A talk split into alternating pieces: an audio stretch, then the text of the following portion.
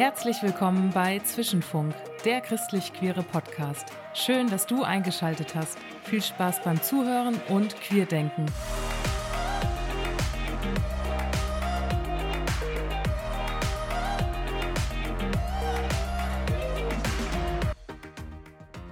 Und Ton ab. Ein herzliches Hallo aus Wien. Wir sitzen gerade im gemütlichen Wohnzimmer von der Denise. Die Denise ist eine ganz liebe Freundin, die ich jetzt die letzten Jahre besser kennenlernen durfte. Denise, hast du Lust, dich vielleicht vorzustellen? Was machst du so im Leben? Woher kommst du? Ich komme ursprünglich aus Deutschland, aus Bielefeld. Habe dann in Ludwigsburg studiert, soziale Arbeit und Diakoniewissenschaften. Und meine damalige Partnerin und ich haben dann nach dem Studium entschieden, dass Wien eine gute Wahl ist, um, yeah, um irgendwie Jobperspektive, aber auch weiteres Studium anzugehen. Und ja, so sind wir in Wien gelandet. Und mir gegenüber sitzt übrigens Lü. Hallo! Und vielleicht dazu, wie wir uns kennengelernt haben. Meine damalige Partnerin und ich, wir waren in Bad Boll in der Evangelischen Akademie die alljährlich eine Tagung veranstaltet für queere und lesbische Frauen in und rund um Kirche. Mhm. Und ich gehe da seit meiner Studiumszeit eigentlich in Ludwigsburg hin, ähm, weil das damals für mich voll der Anknüpfungspunkt war, ins Gespräch zu kommen mit anderen lesbischen Frauen und auch queeren Personen. Und da haben wir Marina kennengelernt, die wiederum dich kennt, Hü. Ja. Marina haben wir kennengelernt ähm, beim Jahrestreffen in Wiesbaden, genau. Und äh, sie hat dann mal erzählt, ja, sie kennt da ein cooles Pärchen und sie glaubt, wir würden uns gut verstehen und hat uns dann quasi vernetzt. Und ich weiß noch sehr gut, wie wir dann am 1. Jänner, ich glaube vor fünf Jahren, zusammen in unserem Wohnzimmer gesessen sind und die Reste von Silvesterabend gegessen haben und seid dann eigentlich auch recht schnell irgendwie Teil von Zwischenraum geworden. Was war damals eigentlich eure Ursprungsidee für Zwischenraum? Also wie seid ihr dazu gekommen? Also warum wolltet ihr Zwischenraum machen? Weil für mich war es mhm. tatsächlich was komplett Neues. Ich habe davor noch nie davon gehört. Und ich meine, ich weiß, selbst in Deutschland ist Zwischenraum recht groß, aber auch da war es mir eigentlich gar nicht so bekannt. Mhm. Wo fange ich an? Also, wieso wir Zwischenraum gestartet haben jetzt in Österreich, war eigentlich aus so einer eigenen Not heraus. Wir, oder sagen wir so, ich habe einen, eine lange Geschichte oder Biografie mit Glaube und mit Kirche. Und irgendwann sind wir da ausgebrochen aus dem Grund heraus, weil wir uns ineinander verliebt haben. Also eine Partnerin und ich haben uns kennengelernt. Und in diesen Kirchenkreisen war aber gleichgeschlechtliche Liebe oder ist noch immer Sünde und äh, geht nicht. Und in der Zeit, wo ich ausgetreten bin aus dieser ganzen Community, habe ich Zwischenraum kennenlernen können. Eigentlich habe ich gegoogelt und mhm. habe hab gesehen, es gibt es in Deutschland und in der Schweiz. Und dann haben wir die angeschrieben, haben die lieben KollegInnen in Deutschland kennengelernt und dann in der Schweiz. Und haben uns irgendwann gedacht, wieso gibt es das noch nicht in Österreich?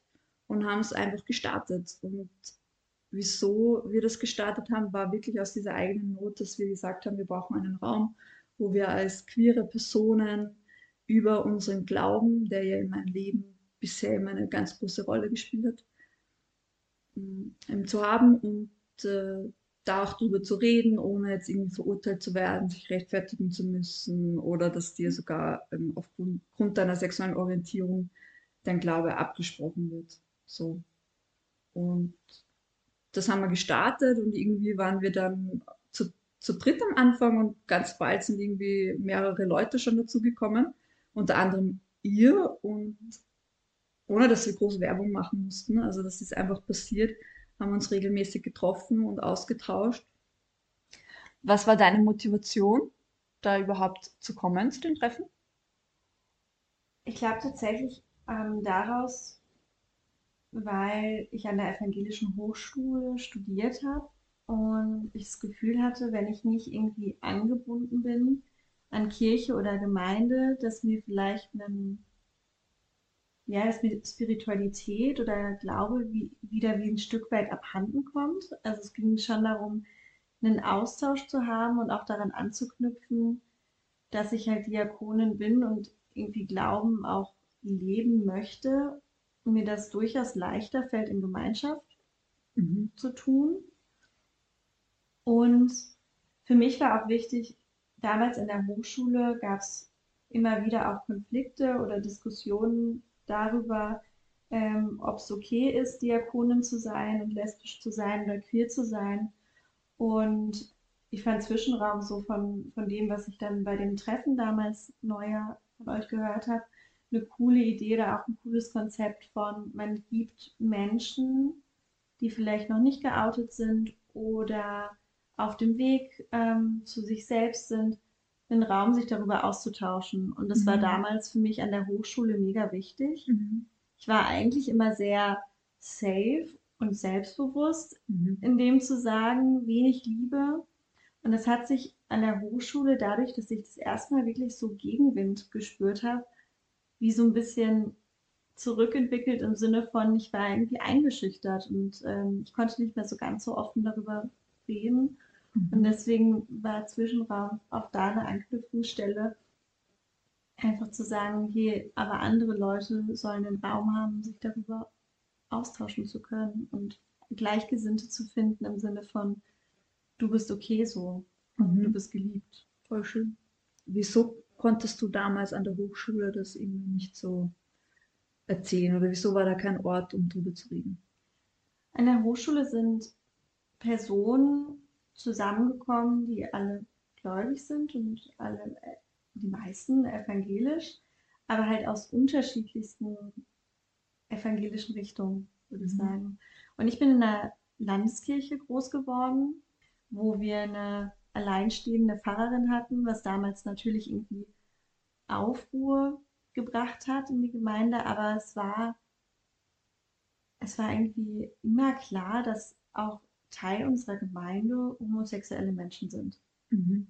Und deswegen war das für mich, für, also für mich nie so ein Konfliktthema von, ähm, ich kann lesbisch oder queer sein und aber auch gläubig sein. Und dann bin mhm. ich an die mhm. Hochschule gekommen und plötzlich wurde es zum Konflikt, mhm. weil Personen dort waren, die vielleicht eher in evangelikaleren oder charismatischen Gemeinden groß geworden sind, wo das noch ein konfliktbehaftetes Thema ist. Oder mhm. wo vielleicht auch einfach noch, und ich würde sagen, tatsächlich propagiert wird, dass Homosexualität Sünde ist. Mhm. Und das war dann für mich schwierig. Mhm. Also die, manche Erfahrungen waren dann auch schwierig. Es war schwierig, in einem Hauskreis zu sitzen und ähm, Leute meinen, sich da irgendwie über mich stellen zu können und mich frei beten zu wollen. Mhm. Vielleicht von etwas, mhm. wo ich gar nicht frei gebetet werden möchte. So. Ja. Ja. Ja, krasse Erfahrungen. Und du bist, wieso bist du dann nach Wien gekommen? Letztlich, ähm, weil ich noch mein Master in Gender Studies machen wollte. Ah, ja. Ich schenke mir gerade jetzt mal einen Tee nach. Willst du auch noch?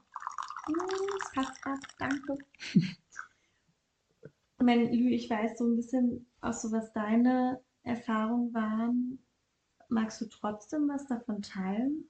Also auch gerade, wie es wie es dir in der Gemeinde ging oder wie, wie das dann für dich war, Mhm. Voll gern. Ich bin in Wien aufgewachsen und wieso wir auch zusammensitzen in einer sehr hm, religiösen Familie. Also damit meine ich, ich bin so in der freikirchlichen Community aufgewachsen. Das heißt, so meine Kindheit, meine Jugend und auch so als junge Erwachsene war Kirche immer so ein ganz großer Teil meines Lebens. Und eben in der Teenie-Phase auch ganz viel so Sommer-, Winterfreizeiten, Jugendgruppen, also so zwei Termine in der Woche waren normal so für die Community und daneben halt war Schule quasi so. Und dieses religiöse Aufwachsen war mit ganz klaren Wertvorstellungen, also ganz klar, was ist richtig und was ist falsch. Ich glaube, das kennst du eh auch. und ich habe mich sehr bemüht, danach zu lieben, muss man Mhm. sagen, ganz lange. Und also um ein Beispiel zu geben, richtig wäre, so wie ich aufgewachsen bin, dass man Sexualität erst in der Ehe entdeckt Mhm. und auslebt und dass den Männern in der Gemeinde das Prägen überlassen wird. Und Mhm. falsch war ganz klar so Dinge wie Abtreibung, Scheidung, Homosexualität, also all Mhm. diese heißen Eisen. Und weil ich eben so viel Frei in meiner Freizeit auch in dieser Community äh, verbracht habe, waren meine hauptsächlichen Freunde und Freundinnen Mhm. in dieser Community und das wurde auch quasi durch Jugendgruppen bestärkt, wo empfohlen wurde, dass man eben nur Freundschaften hat, die auch gläubig sind, damit man in dem ermutigt wird und dann nicht so von weltlichen Dingen versucht wird. Mhm. Also weltliche Dinge ist ja lustig, das ist schon so ein Wording, das Ja. wir jetzt gar nicht mehr verwenden, aber damals war das so normal. Das ist irgendwie in mir noch so drin. Und mein Prozess eigentlich aus, aus dieser ganzen Gemeindesache raus, Mhm. der hat eigentlich begonnen, wie ich zu studieren angefangen habe, weil ich im ersten Studienjahr eine Frau kennengelernt habe, mit der ich mich sehr gut verstanden habe. Irgendwann hat mir die gesagt, dass sich in mich verliebt und Mhm. für mich ist das nur noch so eine Blase an Gefühlen. Auf jeden Fall ist daraus eine Affäre entstanden, eine Liebesbeziehung, die aber recht kurz eigentlich war, knackig und intensiv, würde ich sagen. Mhm. Und ähm, emotional dann mit viel Herzschmerz ähm, verbunden gewesen, wie das auseinandergegangen ist. Und leider war das damals aber zu der Zeit dann irgendwie so die Bestätigung, dass gleichgeschlechtliche Liebe nicht gut ist. Also statt, Aufgrund des Herzschmerzes. ja, genau, also Ah, okay. man könnte ja sagen, ja, das ist normal in dem Alter, wenn man Ja. Liebesbeziehungen hat, die Ja. auseinandergehen, weil man sich körperlich und emotional so nahe kommt. Aber für mich war es leider eben irgendwie dann die Logik so, dass gleichgeschlechtliche Liebe eben Sünde ist und dass das nicht gut ist und dass ich jetzt quasi die Konsequenzen tragen muss. Bist du dann eigentlich noch, also du hast angefangen zu studieren, bist du da Mhm. immer noch in die Gemeinde gegangen, wo du aufgewachsen bist? Äh, nein, äh, das ist ein guter Punkt. Also in der Gemeinde, in der ich groß geworden bin, die sieht sich so als selbstständige Gemeinde oder als religiöse Verein im Rahmen der evangelischen Kirche in Österreich, wobei ich schon evangelische Kirchen kenne in Österreich, die weit offener sind als diese Gemeinde, in der ich Mhm. aufgewachsen bin. Also die war schon wirklich sehr konservativ. Und dann als Jugendlicher habe ich die Baptisten recht gut kennengelernt. Die fallen auch unter die Freikirchen. Und da gibt es aber auch, weil sich die auch selbstständig organisieren, die Gemeinden, gibt es auch von sehr fundamentalistisch Mhm. bis recht offen. Genau. Und gelandet bin ich dann als junge Erwachsene im ICF. Mhm. Und das ist eine Kirche, die sehr bekannt dafür ist, dass sie modern und jung ist und so hip und e- echt junge Leute anzieht. Und vor allem viel Wert liegt dann so auf die Musik und auf die Events und dass alles cool ist. Und das hat mich halt auch total angezogen, ähm, weil ich voll gern Musik mache. Und da war ich dann auch sofort im Musikteam und Mhm. hat mir voll getaugt.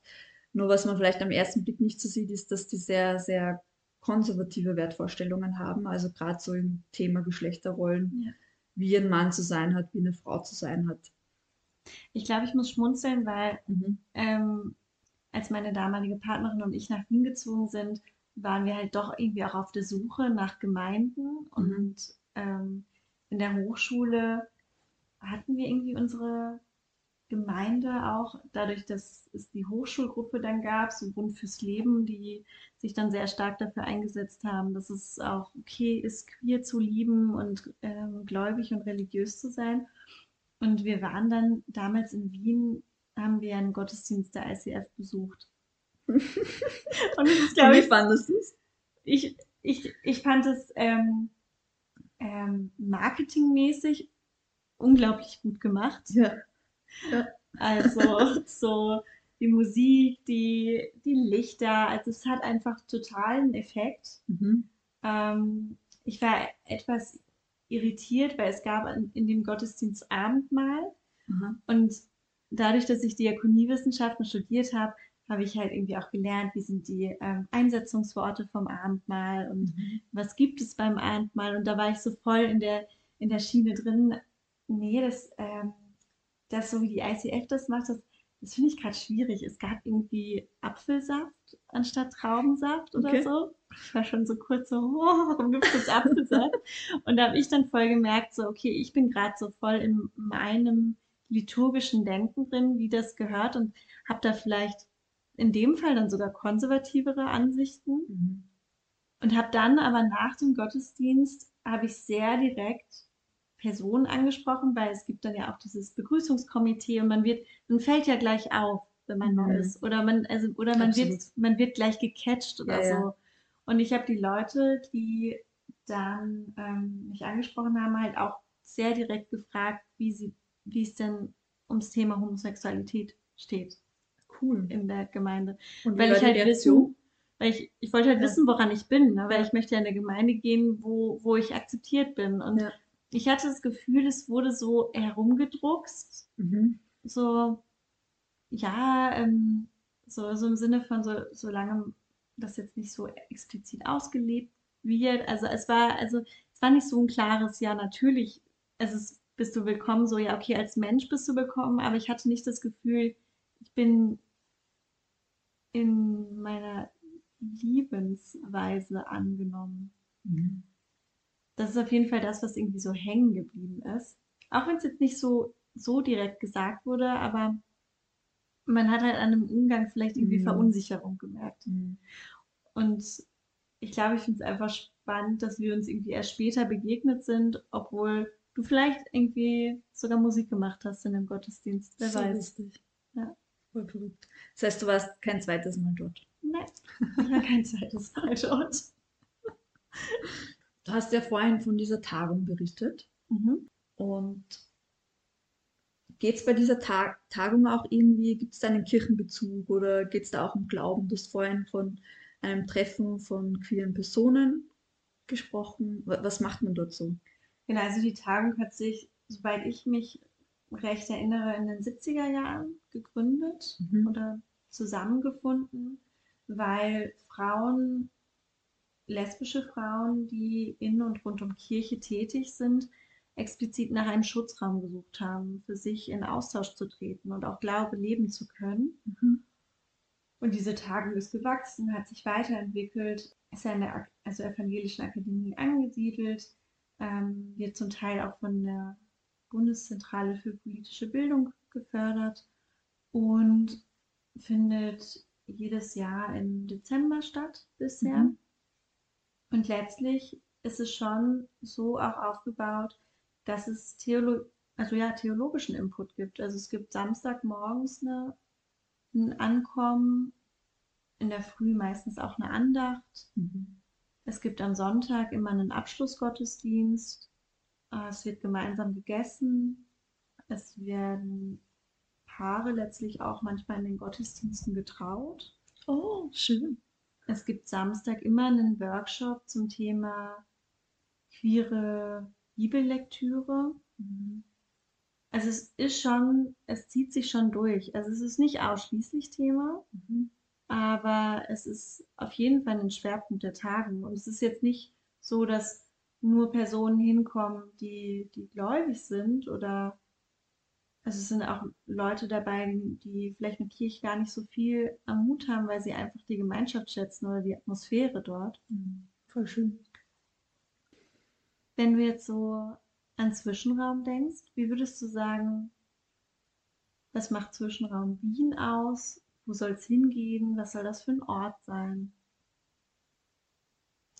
Ich würde sagen, die letzten zwei, drei Jahre ging es wirklich darum, irgendwie Zwischenraum mal aufzubauen und irgendwie reinzufinden. Und wie ich schon gesagt habe, es war ja auch ein Ort für mich selbst, um auch irgendwo Heilung zu erfahren und Freude am Glauben auch. Und jetzt, ich bin zwar noch so in einem Prozess drin, aber mein Outing ist ja schon länger her. Und ich bin persönlich auf jeden Fall mit einer ganz anderen Energie dabei. Wir sehen jetzt auch ganz klar einen Bildungsauftrag und wir wollen auch mehr Öffentlichkeitsarbeit Mhm. machen. Das ist mir ganz wichtig, weil sich wirklich recht viele Leute sogar von früher, so aus meiner Zeit, melden und sagen, hey Lydia, ich bin schwul, ich bin lesbisch, wie auch immer Mhm. und kann mich in meiner Kirche nicht outen. Ich habe sogar Angst, dass meine ganzen Freundschaften dadurch zerbrechen und der Kontakt Mhm. zur Familie Mhm. Ähm, ab, ja, verloren geht. Und manche sogar, die ja sogar angestellt sind, also als Mhm. Missionarin oder Jugendarbeiter, Ja. die große Ängste haben. Und denen wollen wir auf jeden Fall noch immer diesen Raum geben, wo sie mal mit uns ins Gespräch kommen können, sehen, es gibt schon Leute, die sind diese Prozesse gegangen Mhm. und auch mit Theologen und Theologinnen ins Gespräch ähm, kommen können, um mal zu erfahren, okay, wie kann das noch anders ausschauen, Homosexualität und christlicher Glaube. Mhm. Nicht nur die Lehre, die sie halt ihr Leben lang Ja. bisher gehört haben dazu. Und dann eben diesen Aspekt der Öffentlichkeitsarbeit. Es kommen auch immer wieder Pastoren, Pastorinnen auf uns zu, die jetzt schon so langsam Mhm. von uns gehört haben und die sagen, sie, sie wollen mit uns in den Dialog gehen und mit uns reden. Da haben wir schon Gespräche geführt, das wollen wir noch mehr machen. Und für mich ganz persönlich so irgendwie die letzten zwei Jahre vor allem ganz, ganz wichtig geworden ist. Ich bin mit einer, finde ich, ganz schrecklichen Sexualethik, Moral aufgewachsen. Und ich hätte gerne eine Revolution in diesen Kreisen. Also Mhm. wirklich, ich bin da recht voller Feuer innerlich, weil ich finde, da ist bei mir viel schief gegangen. Meine Teenagerzeit und Jugendzeit ist sehr viel überdeckt mit Scham und schlechtem Gewissen, sobald man irgendwie sexuell aktiv war. Weil dazu muss man wissen, dass nicht nur ähm, Sex vor der Ehe Sünde war oder ist, sondern schon Masturbation Mhm. oder der Gedanke, der sexuelle Gedanke mit einem anderen. Menschen. Und ich wünsche mir so sehr, dass Kinder und Jugendliche aufwachsen können, indem sie ihren eigenen Körper in Wertschätzung zu sich selbst äh, kennenlernen können und ihre Sexualität und ohne Scham. Und da finde ich schon, dass Zwischenraum auch nochmal eine Rolle spielen kann. Ich finde es voll wichtig, dass ähm, Jugendliche irgendwie sexuelle Erfahrungen auch in einem sicheren Rahmen machen können. Und ich habe das Gefühl, einen sicheren Rahmen kann man dann bieten, wenn man es nicht tabuisiert, sondern ins Gespräch darüber geht. Mhm. Ähm, und ich finde, ich glaube halt gerade so, den eigenen Körper zu entdecken, ist voll wichtig, auch um später eine gesunde oder erfüllende Sexualität überhaupt leben zu können. Weil es Mhm. ja voll viel darum geht, sich selber kennenzulernen und dann später auch seine Bedürfnisse äußern Mhm. zu möchten. Ja. Deswegen, ja, deswegen kann ich den Gedanken schon gut verstehen. Ich weiß nicht, als ich, also im Studium gab es unterschiedliche Personen und ich glaube, was irgendwann der Konsens war in unserem Studium war, wir sind alle unterschiedlich. Wir haben alle unterschiedliche Vorstellungen und Glaubenseinstellungen Mhm. und wir lassen uns so, wie wir sind, Mhm. weil damit kommen wir klar. Und dennoch haben sicherlich beide Seiten oder verschiedenste Seiten voneinander Dinge wahrgenommen. Ich, ich hatte manchmal das Gefühl, gerade Personen, die in so einem sehr ähm, konservativen oder wo auch ähm, es eine sehr strenge Sexualmoral gibt, aufgewachsen sind, da auch schnell in einen Druck gekommen sind. Also es ist dann, es muss dann ja auch ein Druck sein, wenn du dich plötzlich nicht mehr mit Menschen umgibst, die das genauso tun oder genauso leben, sondern irgendwie vielleicht schon in einer Beziehung sind oder Mhm. vielleicht manchmal auch vom, von, von Sex erzählen oder von Erfahrungen erzählen, dass dann Personen in so einen Druck kommen, wenn sie das selber nicht erfahren können oder wollen, weil auferlegt, aber vielleicht innerlich Bedürfnisse in die Richtung schon da sind. Mhm. Ich kann, Das ist ein den, guter Revolu kann den Mhm. Revolutionsgedanken verstehen. Ich weiß noch, ich war ja viel in Jugendgruppen Mhm. und dann war da mal so eine Sache, da äh, habe ich einen Jungen kennengelernt und wir haben uns beide irgendwie angezogen. Wir fanden uns attraktiv und er war so ein Vor, in Anführungszeichen Vorzeigechrist, der stand auf der Bühne, hat gesungen.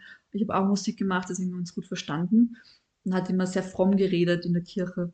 Und dann haben wir uns äh, quasi gedatet und uns getroffen und äh, da war er natürlich ganz anders, da hat er anders geredet, da war die sexuelle Anziehung sehr hoch und dann waren wir da auch mal dabei, haben geknutscht, herumgemacht und ich habe das irgendwann beendet aus, aus lauter schlechtem Gewissen, dass wir das ja nicht dürfen. Und dann eine Woche später bei der Jugendgruppe hat der Jugendleiter mich zur Seite genommen und hat mir jetzt in Kürze zusammengefasst gesagt, ich soll den armen XY nicht versuchen und soll eine barmherzige, demütige Frau Gottes sein und, und nicht sexuell aktiv. Und was und da ich passiert ist, dass der Sexualität erstens abgesprochen wurde Ja. und äh, dir wurde jegliche Verantwortung umgehängt. Ja, absolut. Und ich habe mich total schlecht gefühlt. Also ich hatte ein Ja. mega schlechtes Gewissen, ich habe mich wieder sehr geschämt, statt dass dir gesagt wird, das ist ganz normal, dass als Teenie halt nur so die Hormone reinschießen, ne, was bei mir der Fall war. Und das normal ist, dass man ähm, seine Sexualität eben entdeckt, war das halt immer, ist das immer runtergedrückt worden. Ähm, auch wirklich, also ich habe ja jetzt noch teilweise Bekannte in diesen Kreisen, und ich habe dann mitbekommen, wie die erwachsen geworden sind. Also gerade bei den Jungs war dann einfach die Pornosucht sehr groß. Also sie sind dann halt in das reingekippt, weil sie dürfen es ja nicht ausleben. Dann masturbiert man zu Hause und schaut sich zehn Pornos am Tag an. Und dann aber plötzlich eben eine Frau kennenlernen innerhalb eines Jahres, die dann auch heiraten und dann soll der Sex halt plötzlich funktionieren Mhm. nehmen diese Pornosucht mit in ihre Ehe und der Sex funktioniert halt nicht, ja, weil Mhm. Sex auch so wie es in den Pornos dargestellt wird, halt einfach nicht sehr realistisch ist. Ja. Und also das ist einfach auf so vielen Seiten verkehrt. An dieser Stelle möchte ich kurz sagen, dass mir beim Nachhören aufgefallen ist, dass ich an manchen Stellen pauschalisiere. Das war nicht meine Absicht. Viel Spaß beim Weiterhören. Wir haben schon ein bisschen über deine Herkunftsgemeinde geredet und dass du dann im ICF warst.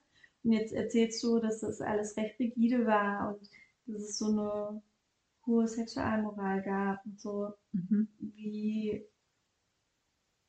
bist du letztlich dann doch dazu gekommen? Keine Ahnung. Also ich meine, sich verlieben Ja, ja. passiert einfach. Ja. Aber auch nach der Erfahrung mit der, mit der Studienaffäre, Mhm. die du dann für dich so negativ konnotiert hast. Also wie, ja, wie hast du dich dann in deinem, deiner Liebe und deiner Sexualität gefunden und wie war das? Ja, also wie erzählt, ich war dann in dieser hippen Gemeinde und muss dazu sagen, bevor ich in diese hippe Gemeinde gekommen bin, gab schon neben dem Sexualitätsthema schon Themen, wo ich mir gedacht habe, irgendwie was die, was die predigen, was die lehren, das passt nicht mehr ganz überein mit dem, was ich gut finde. Also beispielsweise Predigten, die recht entwertend gegenüber Frauen waren oder eben diese Geschlechterrollen-Thematik und äh, auch Diskriminierung von bestimmten Gruppierungen. Mhm.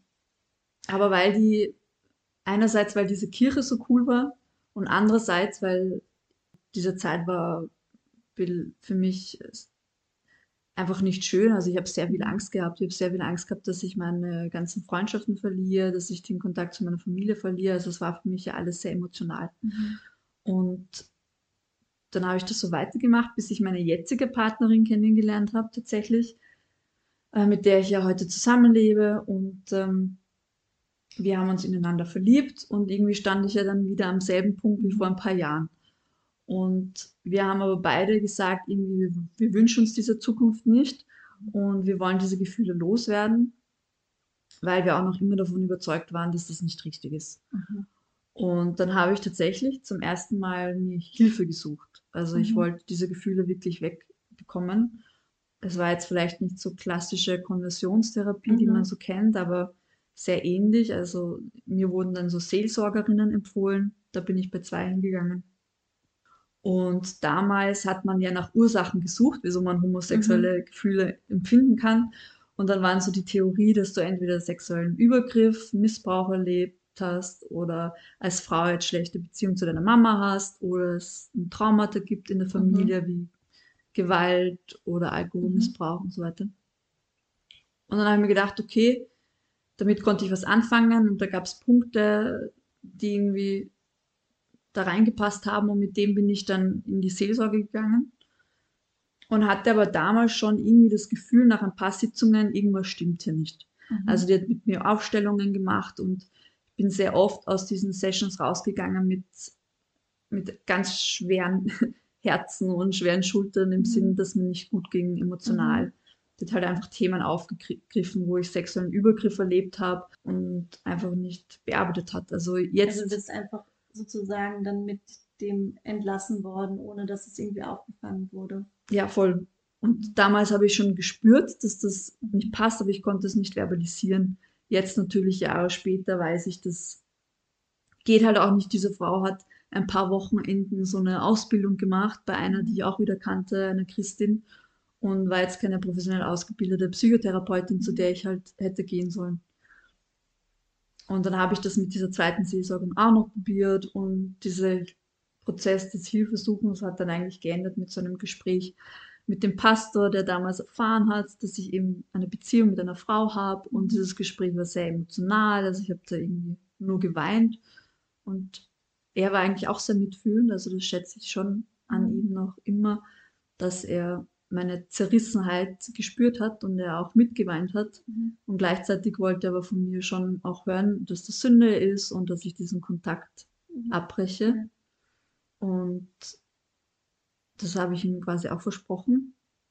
Krass. Und dann habe ich das versucht, wir haben versucht, keinen Kontakt zu haben. Mhm.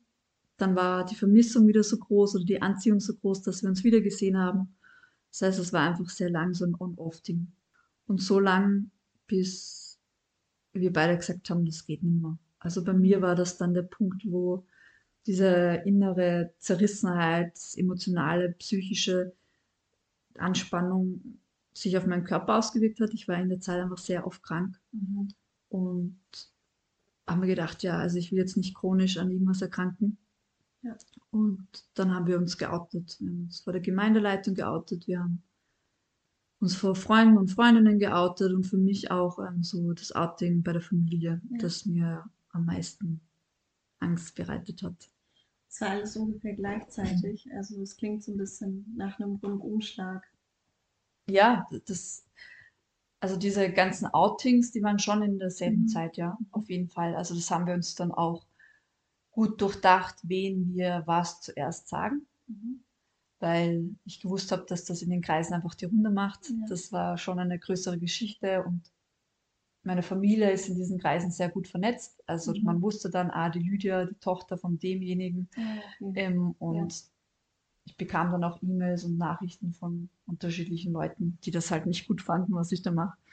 Äh, die das dann auch so kommuniziert haben. Ja, voll. Also ist deine Partnerin auch einen ähnlichen Weg gegangen mit Seelsorge und ähnlichem? Mm, nein, tatsächlich nicht. Das habe ich kurz überlegen müssen. Sie ist von Typ her ganz anders. Also mhm. sie, für sie ist Glaube auch wichtig. Oder war zu der Zeit sehr wichtig, sagen wir so. Und sie braucht nicht den Austausch, so wie ich, mit anderen mhm. Menschen, sondern sie setzt sich dann hin, nimmt sich fünf Bücher, hört sich zehn unterschiedliche Meinungen an und bildet sich dann ihre eigene Meinung. Okay. Und so war das auch bei dem Thema. Sie hat ja. verschiedenste Bücher hergenommen und sich ihr ihre Meinung gebildet ja. und hat das sicher so, so ein Jahr oder so gemacht ja. und hat dann gesagt, ich bin davon überzeugt, dass Gott sich über unsere Beziehung freut und wir treten da jetzt aus. Hast du das Gefühl, dass das für dich auch eine Stärkung war, also dass du in ihr da eine Kraft gefunden hast, damit dass sie das vielleicht auch anders angegangen ist als du? Coole Frage. Auf jeden Fall. Also zu dem Zeitpunkt, wo wir uns geoutet haben, mhm. ging es mir emotional schon sehr schlecht, weil ich äh, wirklich Angst hatte vor all diesen Abbrüchen. Und da war sie federführend und hat gepusht, dass wir das jetzt machen, mhm. damit wir aus dem rauskommen. Ja. Also ich habe jetzt gedacht, also ich finde Outing-Geschichten sind immer sehr, ähm, sehr hart einfach auch, weil sie psychisch einfach auch voll viel mit einem machen können und man mhm. so oft in der Abhängigkeit auch dazu steht, was andere Leute von einem denken oder halten. Mhm. Also gerade wenn, ich meine, viele Menschen haben, haben das, das Bedürfnis nach anderen Menschen und nach Austausch und es besteht vielleicht ein gewisses Angewiesensein auch aufeinander. Und ich kann es voll nachvollziehen, dass du dann da auch irgendwie Sorge so vor Kontaktabbrüchen hattest. Also ich finde, heute in der Gesellschaft ist es immer noch vielleicht ein Prozess, ein Outing zu betreiben, aber dann, wenn man in so einer Situation ist, wo noch ganz viel Druck hinzukommt und ein ganzes Netzwerk irgendwie auch wackelt, aufgrund dessen, dass man vielleicht eigentlich auch schon weiß, welche Meinungen vorherrschen, mhm. ja, ist es hoch belastend. Gab es Leute in der Zeit, die sich auch für euch eingesetzt haben? Also in dieser einen Kirche, wo wir da mhm. waren, damals tatsächlich nicht. Ja. Ich würde sagen, es sind uns sogar Menschen in den Rücken gefallen, also Leute, die von uns persönlich erforschen wussten und das unterstützt haben und sich gefreut haben, die dann zu dem Zeitpunkt, wo das alles mit uns passiert ist und wo wir, also wir wurden ja dann quasi gegangen mhm. und wir mussten jede Rolle, die wir da hatten, ablegen. Wir, uns wurde gesagt, wir dürfen als Gäste noch kommen, aber bitte nicht als sichtbares Pärchen. Mhm. Und das war halt wirklich kein schöner Umgang. Und da haben diese Leute haben da waren still, sie haben uns nicht unterstützt. Wenn man zu einem Thema nichts sagt, ist es doch eigentlich eine, eine Zustimmung, finde ich, wenn man nicht mhm. wirklich laut was dagegen sagt. Mhm. Habe ich auch gelernt für mein Leben, dass ich nicht mehr still sein möchte. Mhm. mhm. Aber ich hatte zu der Zeit und noch immer einen sehr guten Freund, der mhm. auch aus dieser Bubble kommt. Ja aber schon immer rebelliert hat. Ja. Und das ist so einer meiner besten Freunde und der, der hat uns sehr unterstützt. Also ich weiß noch eine Situation, wo wir im Freibad lagen und seine Frau und seine Tochter waren gerade im Becken und wir liegen da auf der Wiese und ich war völlig nervös. Ich wollte ihm jetzt sagen, dass ich mich in eine Frau verliebt habe und mhm. so weiter. Und dann schaffe ich es endlich, das zu sagen. Und er lacht halt nur und er war schon erstaunt, aber haut mir so auf den Rücken und sagte, ja, du bist quasi ein Glückspilz, kannst im ganz großen Teich fischen, so, weil ich ja jetzt auch Frauen und Männer äh, daten kann. Und gleichzeitig aber auch hat er zu mir gesagt, das weiß ich noch so gut, weil dann war so eine Stille, so eine schwere mhm. Stille, wo er gemeint hat, uff, Lydia, das wird jetzt hart für dich, gell? Mhm. Und gesagt hat, hey, wenn deine Familie damit nicht klarkommt, nicht damit umgehen kann, dann hast du uns so als Familienersatz und wir unterstützen euch ja. voll. Und das hat er wirklich getan, also von Tag 1 bis heute eine ganz wichtige Unterstützung. Mhm. Und diese wenigen Leute, also wirklich auf einer Hand abzählbar, sind halt einfach wirklich richtig coole Menschen. Mhm. Man sagt das ja auch oft, oder? In, der, in Krisenzeiten merkt man, ja, wer, ja. wer ein guter Freund oder gute Freundin ist. Also ja, diese einzelnen Freundschaften waren urwichtig. Und dann in der Zeit haben wir eben Zwischenraum kennengelernt. Und das war dann schon auch ein wichtiger Anker für uns. Ja. Ich habe gerade gedacht, also was, was für mich sehr bezeichnend war, so ähm, als ich damals den Zwischenraum kennengelernt habe und immer mhm. wieder neue Leute dazugekommen sind, dass Themen sich halt wiederholen mhm. und es ähnliche Fragen sind, die mhm. viele umgeben.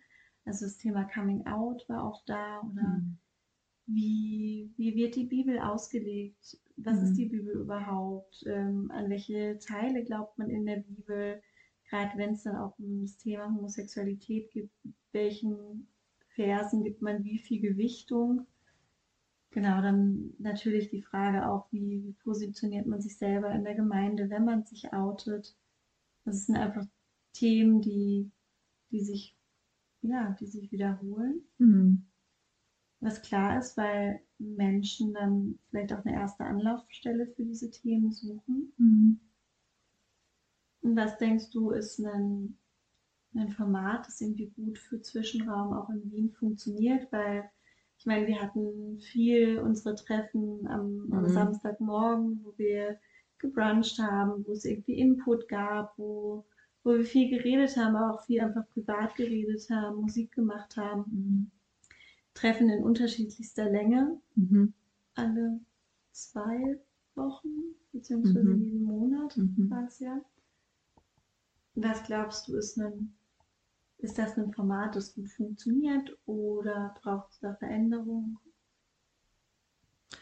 Also was wir jetzt auf jeden Fall neu umsetzen wollen, ist so, dass wir uns alle zwei Wochen unter der Woche an einem Abend treffen. Also am Wochenende haben wir einfach immer alle viel zu tun oder es ist verplant und will mal wegfahren. Ja. Es ist schon 22.41 Uhr Donnerstag und ich bin auch unmüde. Denise, es war voll nett mit dir zu plaudern. Ebenso. Tschüss. Ciao.